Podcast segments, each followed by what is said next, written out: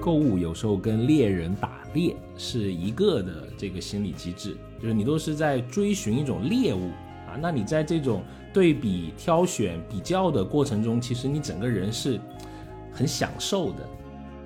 只用消费来疏解压力的话，情感的认知能力和对痛苦的忍受能力会逐渐降低。哎，大家好，欢迎来到最新一期的消费新知，我是 Neil。大家好，我是 Rene。哎。压力啊，在我们这个现代生活就是一个无处不在的副产品，也许每天都要应对它啊。根据二零二零年十二月英敏特有一个数据啊，中国城市的消费者面临的压力是与日俱增，在世界上都排得上号。因为百分之八十二的中国消费者表示有压力，而且呢，跟之前的焦虑程度相比啊，要么持平，要么还增加了。关于压力，我自己有一个小观察啊，比如说当老板的解压方法，当老板的解压方法是，就通常你感觉到他压力大了，他就会有很多的会要开，老板一开会 就会取得减压上的精神满足，加上把自己的责任分散。然后对我们普通人来说，可能对吧？你就会觉得这个睡眠会是压力大的主要的表现特征。我看了同样的这个数据，就是百分之五十九的中国城市消费者会表示，在压力出现之后，他们入睡困难，然后然后又会因为入睡困难引起一系列的其他的那一些症状。哎，所以坊间有一种说法，就是买买买可以减轻压力。你认同这个观点吗？其实我觉得，如果从那个心理学的那个比较专业的角度去解读这样的一个看法的话，还是挺有道理的。专业一下。对对对，因为一旦你开始购物的时候呢，你是处于一种相对不用动脑子的放松状态的，所以在尤其是你比如说工作比较紧张，有很多复杂呀、困难的事要做的时候，购物是一种短暂的休息，可以帮助大脑来放松。然后，呃，人们就会通过这个购物来自我调节、释放压力、缓解负面。情绪，在一九八六年的这个《芝加哥先驱报》上，实际上提出了用这种零售疗法在美国的这一个流行。他当时有一句话叫：“我们已经变成了一个用购物袋来衡量生活质量、用购物疗法来抚慰心灵创伤的国家。”所以你可以想到，就是它就变成了一个疗法。实际上也有一个专用的名词叫“零售疗法”来形容它。但有一个问题就是。购物的确是带来短暂的这个舒适感，但是坏处当然你也能够想到，坏处就是费钱，就是你不停的有压力，不停的买，而且容易去那个沉迷或者是上瘾。但是就嗯就它本身来说嘛，就是说它有好的地方，也有有积极有那个消极的地方。究竟它是一种疗法还是一种上瘾的药物，实际上是取决每个人是不是用它嗯来适应或者会适应不良。是，哎，我觉得你说这个购物时候人放松，好像是有那么一点道理的啊。特别是我们在啊深夜的时候，就有点喜欢上这个橙色软件，对吧？刷一刷。淘宝嘛，你就不要橙色软件了。对，这种是一种很俏皮的时髦说法啊。虽然都买不起，但是呢，把它装进购物车里面，好像就会呃开心。一点是，哎，我我之前看到过一个提法，我觉得他讲的还挺有劲的。他说，呃，购物有时候跟猎人打猎是一个的这个心理机制，嗯，就什么意思呢？就是你都是在 hunting 嘛，就是你都是在追寻一种猎物啊。那你在这种对比、挑选、比较的过程中，其实你整个人是很享受的。因为它会给你一种多巴胺的刺激，你知道，就类似就像我们线下你去逛你喜欢的店，线上你刷刷淘宝、看看抖音、刷刷直播、买买东西，嗯，他就这个身体就会说，给他一点多巴胺吧，让这个小伙子或者小姑娘快乐一点吧，就是这种机制就很爽，会让你感觉。是的，所以我们现在回过头去看，就是若干年前马老师就是给我们带来的横空出世的这个淘宝，它的时代意义就不是，其实也不是网购，而是减压。你去看一下就知道，去打开橙色的软件，对对对，看一下自己的账单和这么多年来的消费曲线，基本上就是你的精神抗压的这个编年史就在上面了。有崩溃的时候下一单，对吗？什么烦恼都没有了。当然，对对一部分的人的确就是这样的。是是是，还有一个就是，呃，比如说我可能现在大家有一种嗯共识啊，就是我不开心了，或者我有压力了，我会通过买一些东西或者买一些服务，我来去抵冲掉这个压力对我的一种不良的影响。因为大部分人还是觉得压力是一个不好的东西嘛。对吧是，而且你看，随着这个社会的进步，就是一个是有压力的人，你刚才看到的那个数据，就八成的人都有压力，然后压力的这个种类其实也越来越多了。就是我们以嗯前好像小时候感觉还挺单纯的一点，学业升学压力呀、或者一点那个什么呃长不高啊，那个发育不好啊，就我没有这个种压力成长的烦恼，哎呀，不懂。但是，但是，就是你到后来，就是一旦你比如说告别了学校，走出象牙塔，对吗？是来到了这个社会上，就是各种各样的压力，包括你没结婚有 有一些压力，有一些压力，结完婚又有压力，这个生完小孩有压力，生完一个现在又有压力了，就各式各样。两个都有压力，现在对对对对，因为与时俱进，对吧？最新的政与时策俱进。是，所以你看，最多的人所面临的这个压力，实际上是三三大块的，一个是经济上的压力，一个是是家人啊或者自己的这个身体健康，尤其是在疫情的这两年当中，大家对这个健康方面的这个担忧，这些压力会越来越大一些。还有就是职场，你成为了一个社会人，然后要发展，要进步，对吧？大家要跑得比大家更快，还是要怎么样？就是，还有包括一些其他的就是比较部分人会觉得生活节奏过快的压力啊，子女教育的压力啊，买房压力啊，恐惧压力啊。哎呀，我现在读下来就感觉这个心跳有点加快的，感觉开始压力了，对吧？是是是，开始蹦蹦蹦了，有一点那个，哎呀，哎呀，对。然后 你看，嗯这个就是我们现在处于处于的一种压力常态，压力的多样性，对吧？但是就是从这个压力多样性呢引出来，就是为什么我们会有这个有压力衍生出来的这个减压消费的不同的种类，还有一个非常大的这个主导的原因，就是因为同样是这个八成的这个消费者，他们都有一个基本的共识，就大家都知道，如果压力是。得不到释放的话，它会影响身心健康的，所以大家开始寻求一种主动的减压。这就是为什么我们会主动的去做那一些的费上面的措施，来减轻自己受到的这样的一些压力。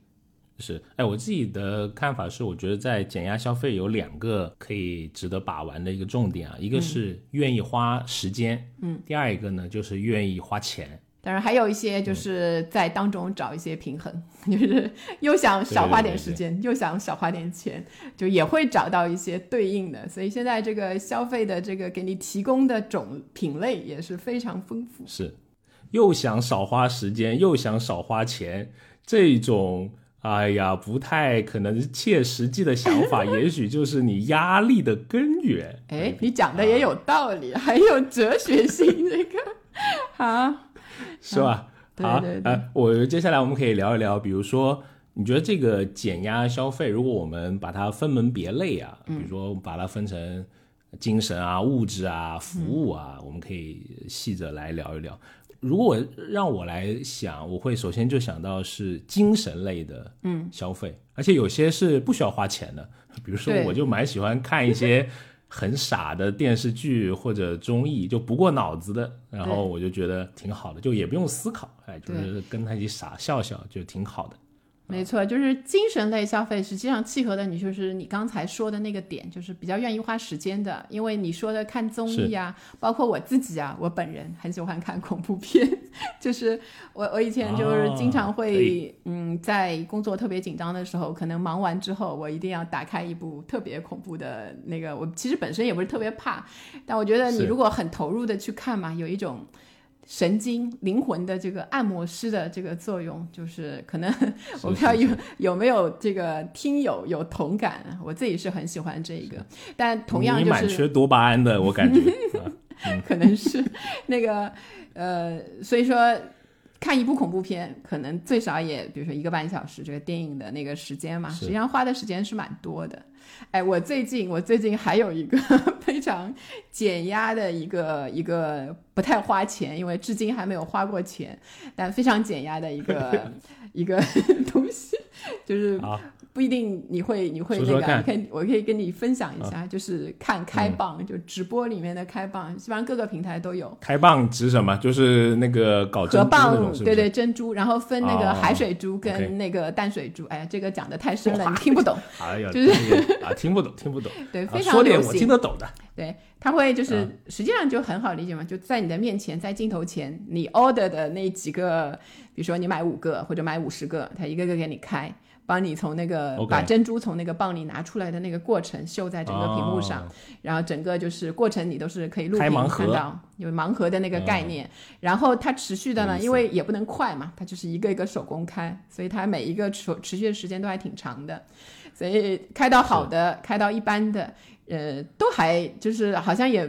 就是大家看着都挺兴奋的，就是有一种既当然花钱的那个人看的可能跟我们不花钱的人感觉不一样，但整个的 整个的过程当中啊，你是一种很松弛，然后松弛当中呢又偶尔有一些小惊喜那种感觉，所以我觉得 这个这个你你要是花钱了，可能也挺多的，就是如果真的要去开五十个的话，现在都是上千的嘛，但光看的话。就是又省钱又那个减比压的那个较，便宜一档入门款是多少钱啊？比如说可能就是可以以开个两个之类的吧，可能一百块之内也能解决，但两个就很快了，就很快。买一单试一试嘛，白嫖人家看那么久，给了你那么多快乐了，我还学到了一个术语，就是它数量上呢就五十个称为一麻袋，就是它就就是我开五十个啊，五十个是很多人选择的，因为它有一个是有一些是单株的嘛，你开出来只有一粒珠子，你开两粒，它开两个也没啥哦意思。这客单蛮高哎，一百块钱一个，五十个五千块钱，呃，五十五到这个的五十个的话，就是会有有那个折扣了，可能就两两两千九百九十九啊之类的，就类似这样，哦，就是比较大的。哎，是不？是那个章子怡女士也喜欢看这个？啊、我是看到好像像以前就那个时候，我因为对开蚌还兴趣寥寥，不是那么感兴趣的时候，我听过。是就我觉得她也是，她肯定压力是非常大嘛，就是演艺界，然后又有一定的那个声望的那个演艺界人士，我觉得也有同样的，包括她也是一个妈妈，可能各式各样的生活压力哦也会在就是非常成功的人身上也会出现的。嗯，哎，我们之前那个访谈我们这个被访者的时候，我也有，呃你还记不记得？就他们会在看那个翡那个叫什么，呃，缅甸啊，对对对翡对开翡，翠，对啊开石头，对，好像也挺刺激的。也有那种盲盒的感觉。对我我印象里面那个至少都几千块来一次，嗯好多都成千上万的，对，很贵啊，有些都是 感觉要倾家荡产 玩这个东西。那如果是男性的话，我看到在呃有蛮多人会去钓鱼。那现在嗯在、包括在抖音也会流行一种叫什么黑坑钓鱼啊，就是你包一个啊、你包一个池塘，然后你给老板一笔钱，你就去钓鱼。那这个鱼鱼货收上来呢，老板又呃按照一定的价钱往回收啊，就相当于可能你会赚，哦这个意思也会可能会亏。啊，对，就看你自己的本事了，在有限的时间里面，你能钓多少？对对对，这通常应该也是几个小时起的那一种，你有大把时间的人很适合这这一些的那个游戏，是对吧？我觉得是个游戏，而且可嗯能你可能一个人或者跟几个两三五好友，你就承包了一片池塘。就真的承啊包一包鱼、鱼塘有了，是吧？啊，对对对对对对对，言享受一把霸道总裁。是是是，哎呀，讲这个梗好像都有点老了。好，我们跳入下一个，这个梗太老了，不符合我们这个青春时尚的节目调性。天哪！所以你看啊，我稍微说一下，精神消费实际上它的减压的重点就是有一个时间长，然后不费脑，就在这段时间里面基本上是脑子用的很少的，所以它才会让你有一个减压的那一个效果。哎，不过有一种也也挺费脑的，比如说打游戏，我觉得还哦。挺，费脑子的。你我要玩感觉是的好的话用的是跟工作不同的另外一半脑，你知道吗？那个、啊，是啊，那个，是所以啊，游戏脑、工作脑啊，对对。对，恋爱脑 是不同的脑的区间，就是整个调动起来，有可能这班工作了，那边就休息了。啊，是，所以嗯有点道理，所以可以连续打八个小时游戏，一点儿也不累，但工作了八分钟就感觉哪里都不太舒服。有有道理，对。实际上你看那个那个，我我感觉啊，男生其实现在也有一些，就其实这个性别差异稍微有一点，但是也没有那么明显。打游戏的人群，实际上每一次那个一旦开打。他那个时间都是蛮长的，没有什么两分钟就那个了。是对。然后我有时候在那个下班的上下班的那个地铁上看到大家打消消乐啊，什么水果那种游戏的也特别多。那一类型的游戏，实际上那个是我觉得不用脑的，就是你就在那里 用脑少一点，用脑少一点，就是用的可能是一年级脑，就是你的小学一年级脑就可以玩 那个。所以。这一个类型的游戏也非常流行，作为人家杀时间、减压都有这个作用。而而且有时候不是你自己打，有时候看人家打也蛮减压的。真的吗？比如你在地铁里，你在地铁里边看人家打消消乐，比自己打了更舒服。你这个有点可怜的感觉。不知道为什么。是哎我呃说一个我们那个研究里面的一个数据啊，就是比如说看游戏直播啊，因为它这个互动性挺强的嘛，嗯，对吧？呃，它在十八到二十四周岁的这个男性里面是挺流行的，嗯，而且它这个收看的时间很长啊，都有五十七分钟啊，平均就相当于你一个小时。玩一下这个就得用一个小时，对对对。啊，去来看。所以这个数据实际上要跟那个呃人的平均的可支配时间啊，这个年龄段的那个男性的可支配时间相对还比较高一点，但是去掉了工作，去掉了那个吃饭啊那些必须的那个行为之外，实际上你一天的那个是，比如说在六到七个小时你自己可支配，他花了一个小时就在这个上面，还是挺多的。嗯。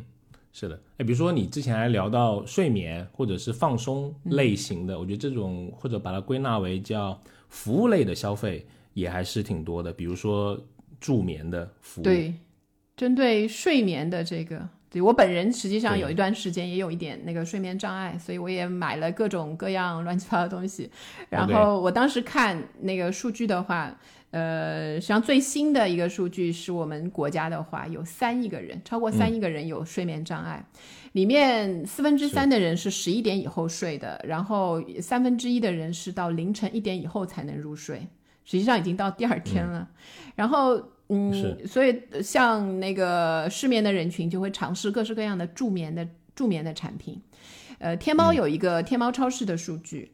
二十八到四十岁年龄段的消费者，就是他的买这种睡睡眠助眠产品的数量最多，而且上升的很快。二十五岁以下的，就是真的是比较年轻的年轻人，这一些人的助眠产品消费也是明显增长。然后有一个地区上的那一个特点啊，集中在上海、浙江、广东。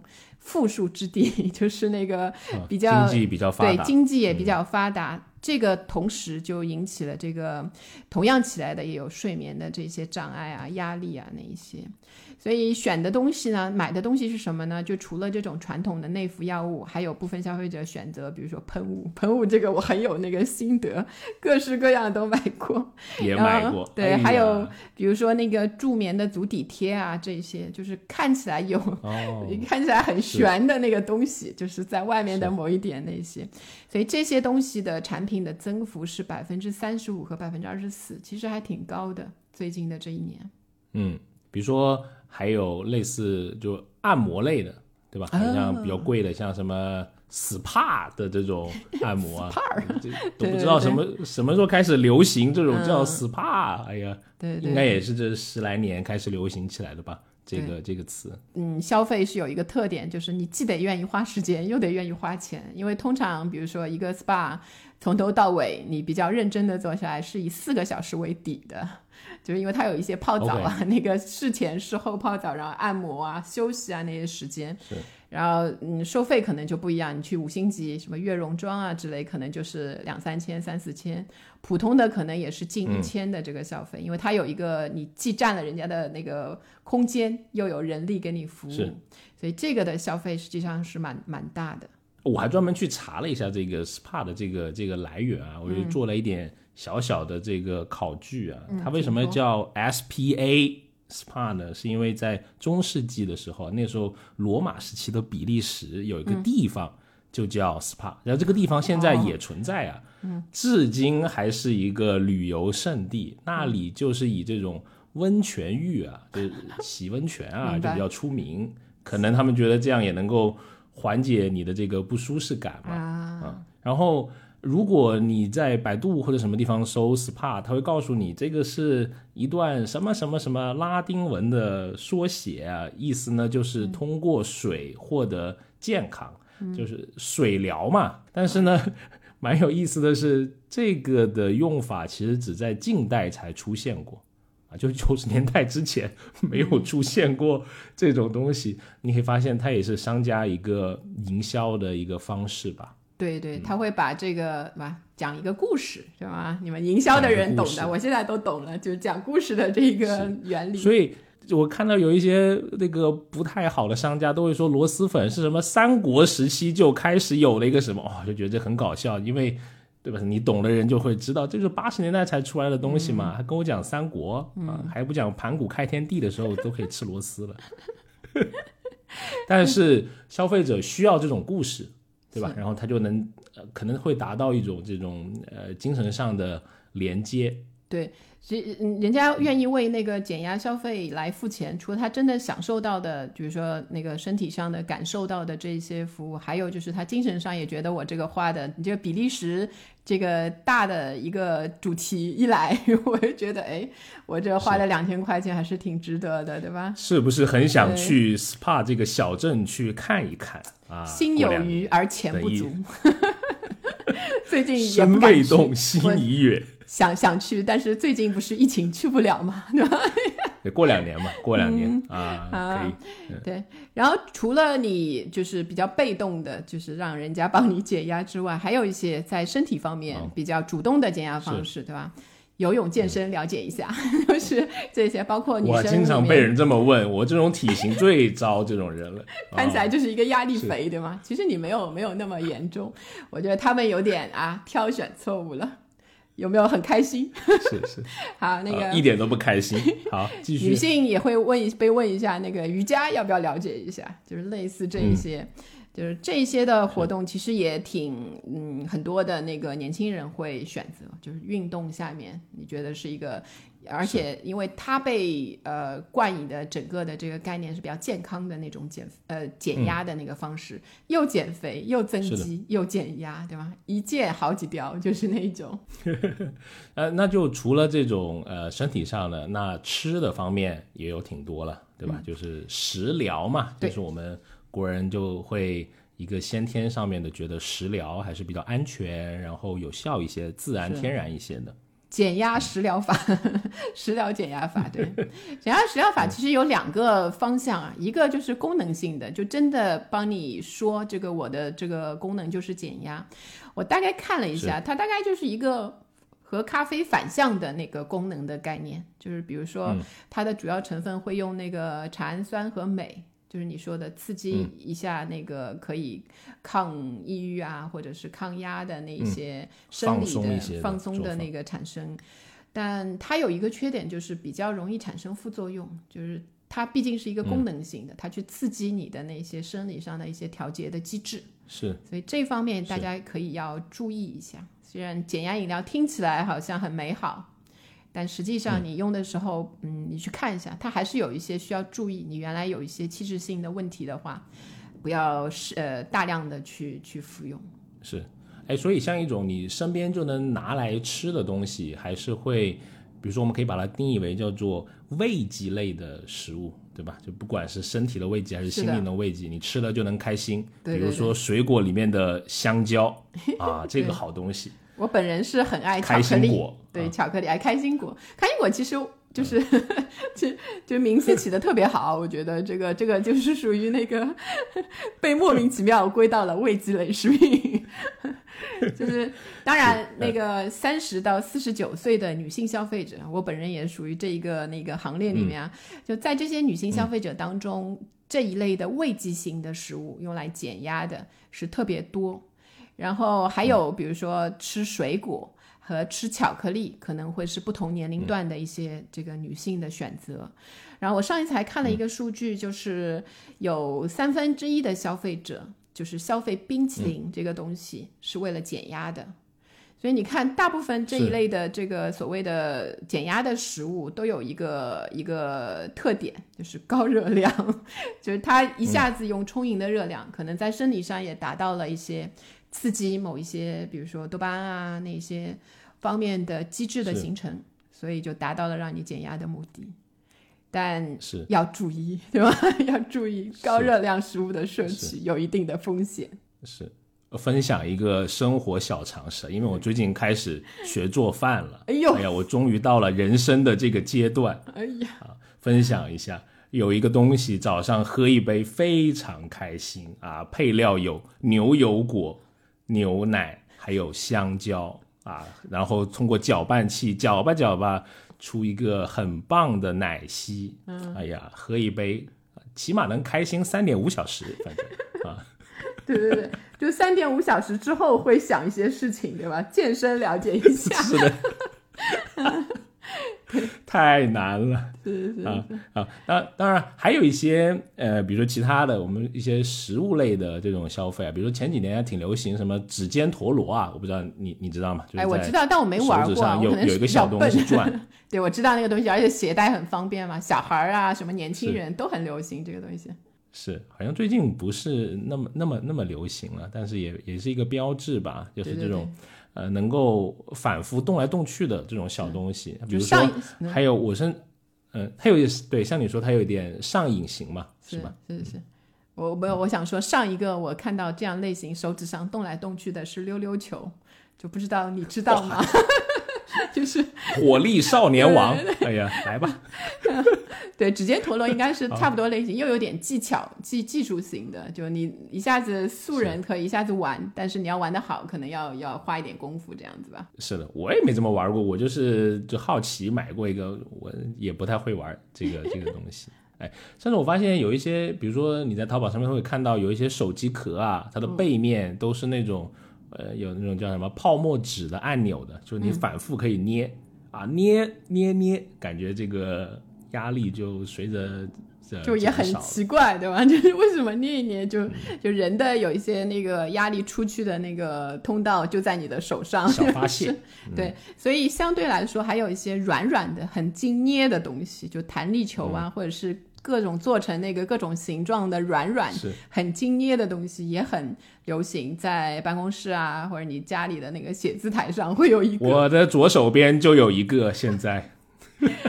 你压力很大吗？跟我录节目为什么有这么大压力？有有有有 啊！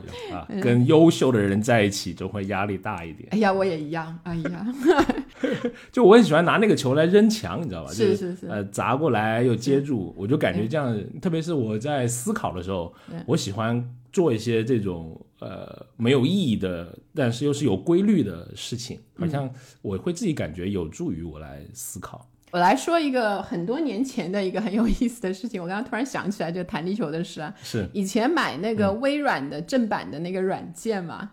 就是会送一个微软的弹力球，就是当年很比较早的时候，所以我们以前办公室很多人就是基本上人手一个嘛。你就是如果公司买了那个批发弹力球，对对对，我就想可能是微软当时也觉得自己做的那个系统比较难用，一用就会有压力，有压力，希望大家在那个打那个 IT 的热线之前先扔两个球，对吧？先减少一点这个焦虑，再来打，可能是这个意思。好好好，嗯。然后说到这个减压玩具，我其实想到了那个成人的那种减压玩具啊，就除了指尖可以玩的，我其实，在那个汤姆熊，汤姆熊就是一个游乐场，就是有一些游乐设施，在上海比较多，在上海比较多，呃，商场里面它通常有一个地方，呃，一半左右是小孩。还有 一些就是成人，有时候我在那个，比如说商场连着办公楼的那些汤姆熊啊，有时候会看到那个穿西装 打领带的人就在那里玩打篮球啊，或者打地鼠啊，或者就开车啊，那一些玩就是带着那个牌子的，我感觉这个可能也是他们工作的间隙或者下班之后去汤姆熊里面对吧，嗨个对吧？半小时，然后感觉上会那个抒发一些这种压力。是，而且你注意没有？因为它有些那种机器会吐小票出来的嘛，就是那种券啊，你可以换换东西的。对的。然后你注意一下，就是很多成年人就很喜欢有一个特点，就是他那个票啊，他不是一吐出来他就撕掉拿在手上的，他要给他在地上堆，哎呦，这感觉要堆半个人那么高了，他在抱起来，这一种这种收获感啊，然后其实那也换不了，可能就能换瓶冰红茶，但是这种的获得感应该是挺爽的。就是这可能是他今年拿到的最好的 KPI 了，就是这种感觉。这个 ROI 很高啊！好，一颗币吐五十张卡。对，然后还有就是我自己，就是女性的那个消费者当中，有一点流行的是那个买鲜切花，还有买绿植。最近我很多朋友基本上有订鲜切花怎么讲？鲜切花其实就跟那个盆栽盆栽分开来的，就比如说你看到的已经剪下来的、已经离枝的被剪下来那一些切花，这个就叫切花。因为种花实际上是很减压的一件事，但是种花呢，它需要真的非常大的时间投入。所以现在比较流行的，比如说像花家呀那一些平台，它会给你一些小盆栽或者鲜切花，这样每个月给你一周送一次啊，这样你就在那个办公楼里面，你如果是开放式办公室，你就会看到就很多就是订的这些的。所以还有就是像那个绿植。有一些绿植最近比较流行，像马醉木啊或者南天竹啊那一些，它就是一根枝条，它的特点就是它剪下来之后用水培的方式可以活，比如说一个月左右，一个月以上。OK，就根据天气什么会有一点不一样，但比较长，你也不用咋去管它，就是它在点缀的你的家和办公室的同时，就是人会觉得这些植物啊什么可能会带来一些减压的一些这种意识给你。就是慢慢的在影响你的这个压力值、压力的气场，可能是因为这个。你这个就是轻松浪漫版的发财树嘛？听起来。但发财树已经不流行了，老板的房间才会有，对吧？通常那个普通的员工的桌上可能是一些小绿植，但小绿植呢，就是通常就是很多是养不久的。所以在他帮你去除压力的同时，有时候他很快的死掉，可能会带给你另外一些压力。然后还有比如说食物类实际的东西的这一些消费里面，我比较注意到的一个，就是在疫情后面这一段时间里面啊，就是按摩椅的销量其实蛮好的，就它也是一个减压比较标志性的一个一个东西，放在家里。呃，这种大量的按摩椅的那个销售的升高，往往预示着过几年就是闲鱼上会出现大批的那个按摩椅的那个出现，就是二手要出，这个还是挺挺有意思，一个连锁的那个压力大，按摩椅热销，过两年闲鱼上按摩椅也热销，就是这样。是，就体积有点太大了，就有点担心，所以还有很多小的，甚至是。它针对身体不同部位的，对吧？有按头的、按眼睛的、按肩颈的那种小的按摩家电，我看到也挺流行。是的，就是而且在不同的节日里，他们会被作为礼物送来送去的那一个那个购买的那个比例也非常大。嗯，好，我接下来我们可以再聊一趴，是说趋势的吧，对吧？我们也上一点高度。对对对，实际上我们去看了一些这个各五光十色，对吗？色彩缤纷，嗯，就乱来了，就就是这一类的减压消费之后，我们也做了一些总结。其实，呃，减压消费也是有一些趋势的。呃，第一个比较明显的，他们的有一个特点，就是所有的就是大部分的这个减压消费还比较容易上瘾。所以实际上，嗯，归根结底就是购物本来就是一个会。比较容易成瘾的一件事情，就是尤其是他到了一种强迫性购物的那一种状态，所以其实就像喝酒一样，就买东西就像喝酒一样上瘾了。然后呃，有一些时候，比如说呃，在花钱的时候，你根本不去想自己有多少钱，有压力就花。然后很习惯的把买东西当成一种啊，我有压力，我然后我做了一件事情之后，然后我就要奖励一下自己，就我很苦啊，就是我不能再苦，不能苦了自己，一定要买一个东西。就这一类的思想产生之后，就很容易产生这种那个成瘾性的这个减压消费的状态。对，因为我们上期不是做那个奶茶的嘛，对吧？有看到超过八成的。奶茶的消费者每周至少要喝一次。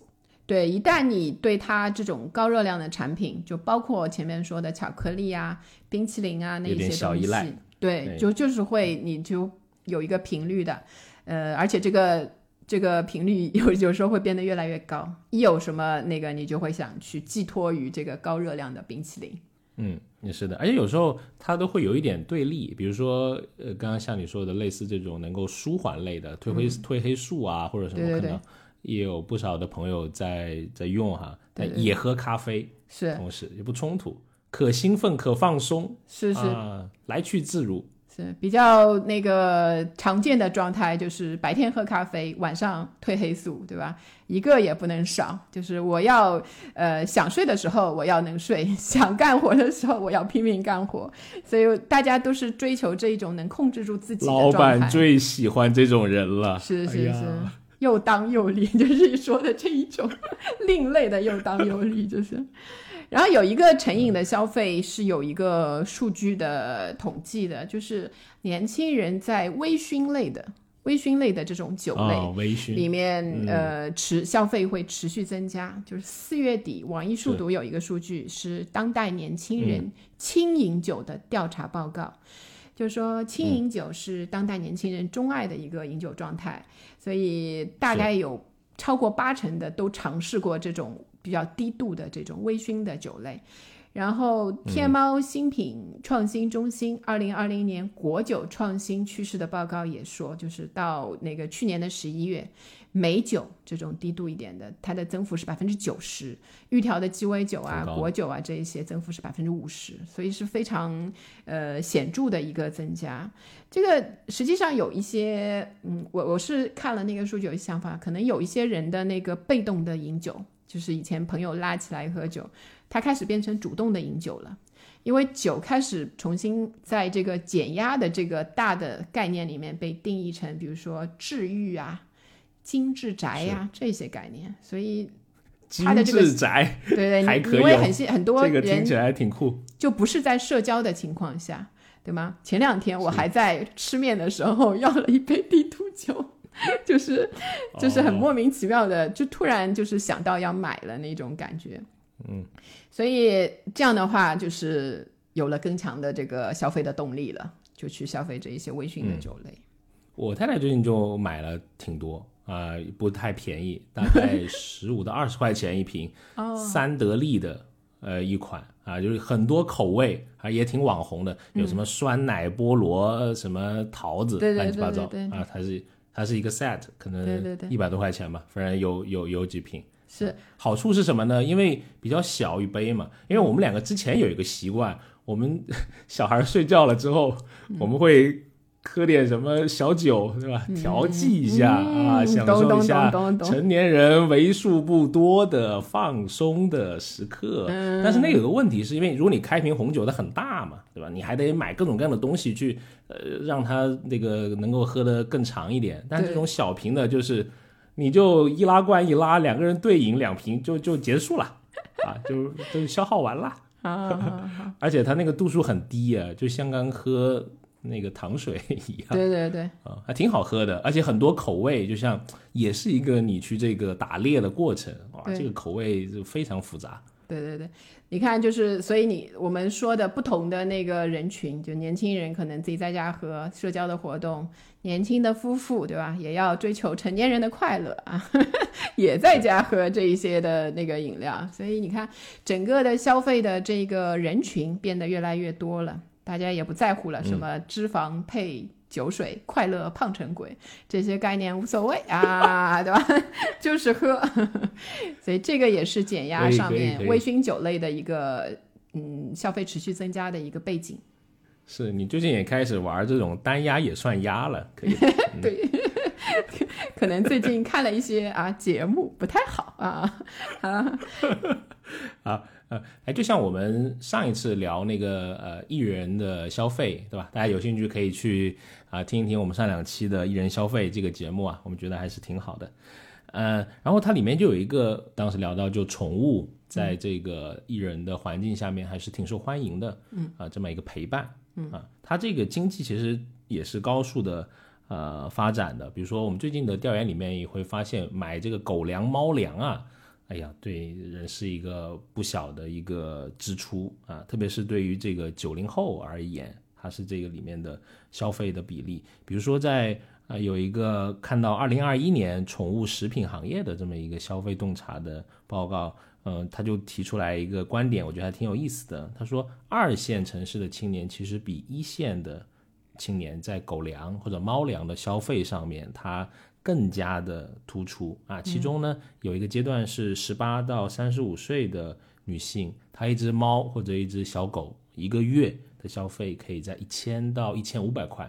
我觉得这个数字跟我们我们的那个受访的数据还差不多，对，挺接近的，就是应该就是差不多这一个，就是大家都挺舍得，因为现在的狗和猫可能已经不是宠物的概念，就是你的朋友、女儿、儿子或者反正是个家庭成员，对对对，这样的。然后第三个这个趋势或者说特征就是我们会尝试用改变生活的节奏来减压。实际上，这个反映的是我们在要回对生活的这种控制权。比如说啊，比较呃，现在比较流行的一些像这种咖啡，一部分人可能是那种越快越好，对吧？买杯就走。但有一部分人，你发现他的那个咖啡的消费已经到要手泡咖啡。就是前面我们说的比较流行的一些国内的那个国潮咖啡，对吧？某个品牌，就是我看他描述，虽然我不喝咖啡，但看他描述就是一步一步一步。我不知道你你知知不知道我说的那一个。那我知道，我最近其实买了不少这个挂耳的咖啡啊，因为我看到我们那个听友群里面老聊咖啡，我觉得应该去了解一下。我买了挺多牌子的来喝，但我喝不出什么区别啊。但是我觉得我还买了壶子什么的，因为我老婆还蛮喜欢喝咖啡的，对对，早上为夫人冲一杯咖啡，那得到这个赞许，哎呀，绵延不绝。对，既充满仪式感，然后又促进了对吧家庭和谐。所以是是这样的一种，然后本身你很多人喝咖啡，可能也就是为了在工作的间隙，就是生活的间隙去放放松一下，然后振奋一下精神。然后他把这个时间弄长，仪式感弄出来，搞上，对吧？牌面都有了，对生活节奏的这一个控制感，就是会让你觉得那个生活变得更美好一些。是，哎，真的，你在那个胡那个那个胡子，你把胶水进去缓慢的那个，真真还挺舒服的，是吧？有一种感觉，治愈系的那种疗愈感那种。治愈系，嗯，而且又不贵，几块钱一包。是我自己的观察，就像去那个呃一些比较怎么说，工作比较有成就的一些这个领导的这个办公室，你经常也能看到，他们已经。一整套就是以前看还是比较简单的一些茶具之类的，现在都是一整套的那个，对对对，从那个水开始就是各种东西，大概有两平方左右，就是一个办公室两平方都是泡茶。一个大部的木头的一个桌子是吧？还是整块木头的讲究一点的？还有对对对。他这种想，比如说这些人可能本身的工作节奏都是非常快，压力比较大的。他在这个过程当中，就他们叫品茗，对吗？不是泡茶。在品茗的过程中，他用这个减减慢的这个节奏来去对抗，就是生活中这些越来越多的这个节奏越来越快的这个节奏。是，而且也是一个比较好的聊天的一个氛围嘛。他创造了一个氛围在这个里面。然后慢一点，这些活动实际上在中年、中青年当中，还有一些流行的活动。让我们有请。对我自己知道的，就比如说钓鱼，钓鱼是一个我自己观察到的，因为我我自己家的那个我的书房外面就是一条河，就是一条活水的河，所以我经常可以看到，就有有那个，但都是男性，我不知道为什么钓鱼很少看到女性。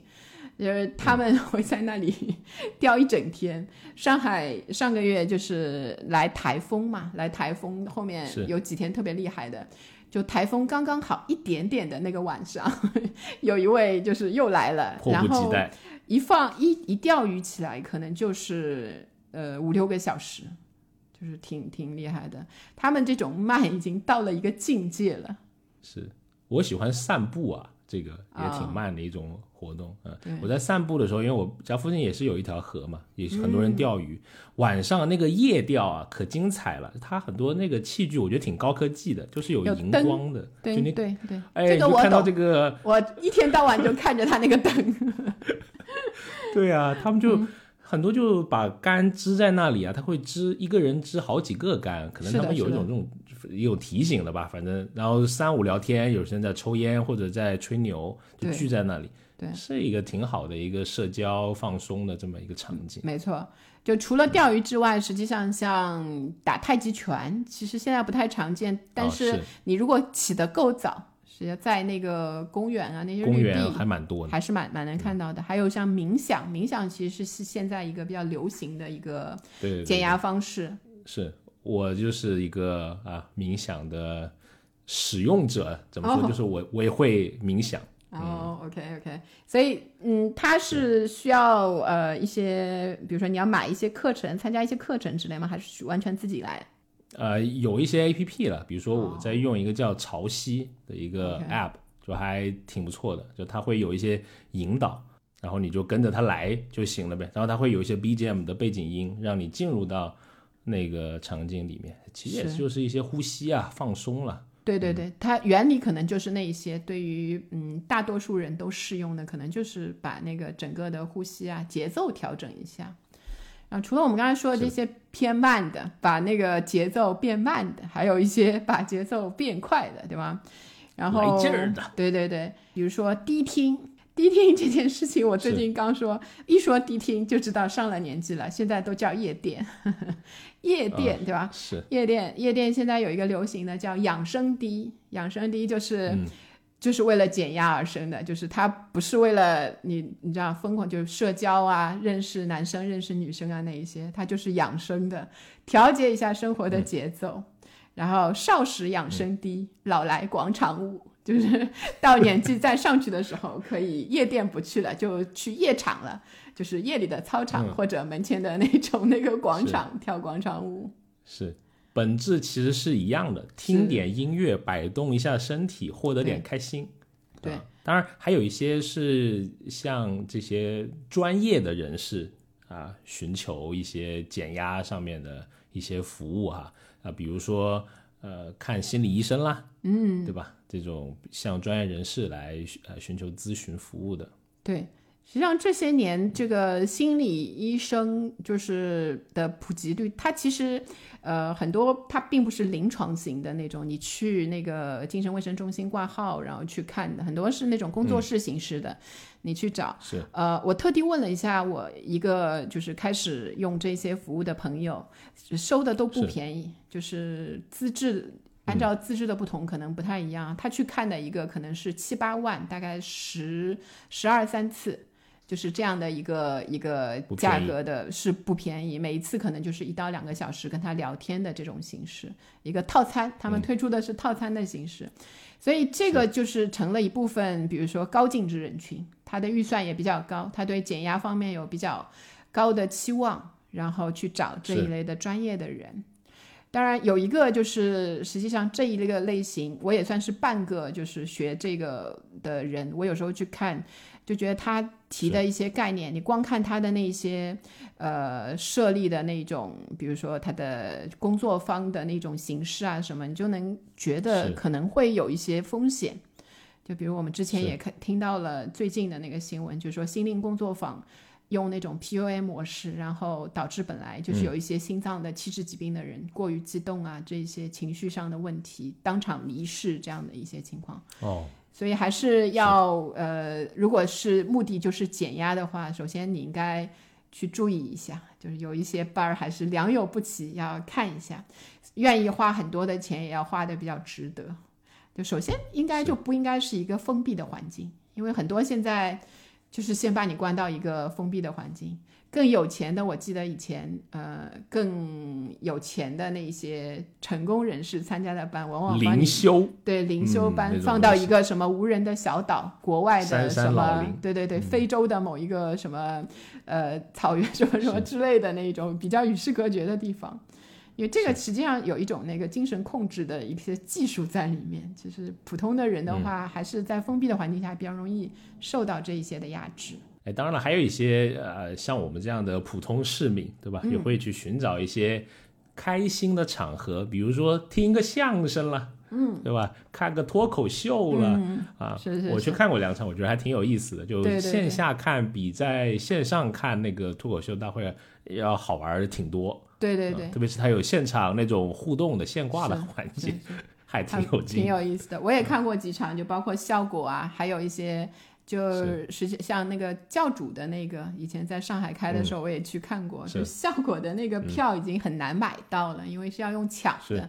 呃，效果也拿了很多轮的那个投资嘛，是做的最成功的。嗯，呃，那去那个教主的那个，我记得特别清楚，他一。一看到我们就说，就欢迎大家来参加他的那个脱口秀嘛啊，大家应该都是是那种没有抢到那个效果的票，就只能来他那个，所以 所以还蛮蛮好玩的，是就是整个大家愿意在这个脱口秀上花的钱，就这一类的，包括什么开心麻花呀这种以喜剧的形式为主的，让你发笑的那种。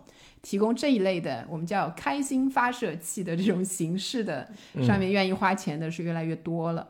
嗯是好啊，我可以可以最后讲一个啊，就是说到这个冥想哈，或者说现在又流行什么正念啊，我觉得在这两年比呃我所接触，我可能是大概在一五年左右接触到一些关于冥想相关的哈。我那时候有看到一本书啊，叫做呃 Search Inside Yourself，就是向内啊、寻找自己，这也是蛮多正念它的一种。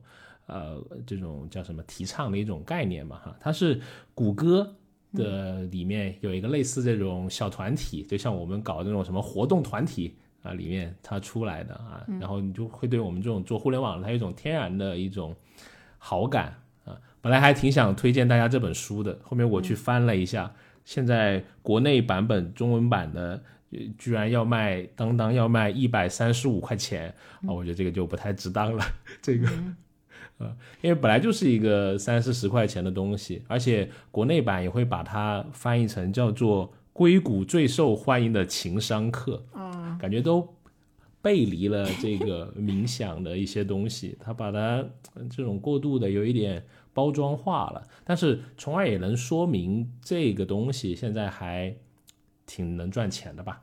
对，就是受有受欢迎，它就会涨价嘛，一样的。这个卖方市场了，现在是，嗯，对对对，是的，包括他们其实在上海现在也有这种线下的工作坊啊，嗯也不便宜，呃，七八千块钱一场。我嗯我觉得这个上面愿意花这一部分，比如说求助于专业人士的预算，真的非常高。这个市场有一点浩瀚啊，有一点。所以有钱就能真正的快乐吗？哎呀，感觉似乎要多想一想了。对对对，但没有钱一定不快乐。不要这样，我们不能这样，我们要积极一点。就呃，但实际上你你如果只用消费来疏解压力的话，呃，会有一个呃有数据的那个后果，就是说你的情感的认知能力和对痛苦的忍受能力会逐渐降低，这实际上有一些副作用。哎，有意思。所以还是希望大家用一些、对吧，消费以外和消费以内的方式两管齐下。你光花钱去解决这个问题，很可能会是一个鸵鸟的那个作用，永远把头埋在那个沙里面，就是用钱去解决问题，觉得你就在一个你自己舒适的状态不出来了。去散步吧，非常经济实惠，然后又可以听播客，听一听消费新知，哈哈哈笑一笑，又能获得新知识。哎呀，这个非常经济实惠，居然还是免费的，这个世界真的有点疯狂。对对，快来快来快来！好，那我们这一期聊减压消费的就到这里哈。如果你对类似我们聊消费的新数据、新趋势，以及我们在消费者研究工作中的一些小体察，欢迎来关注我们消费新知。我们每周呢都会更新一期。当然，我们的听友群现在也已经开放了。如果你感兴趣，想和我们一起来聊一聊消费啊，这个里面的好玩的事情，欢迎加入。你可以添加我们消费新知助理的微信“消费零零七六六六”啊。那我们期待在下一期节目再见，拜拜。拜拜。学而时习之，不亦乐乎？下回见。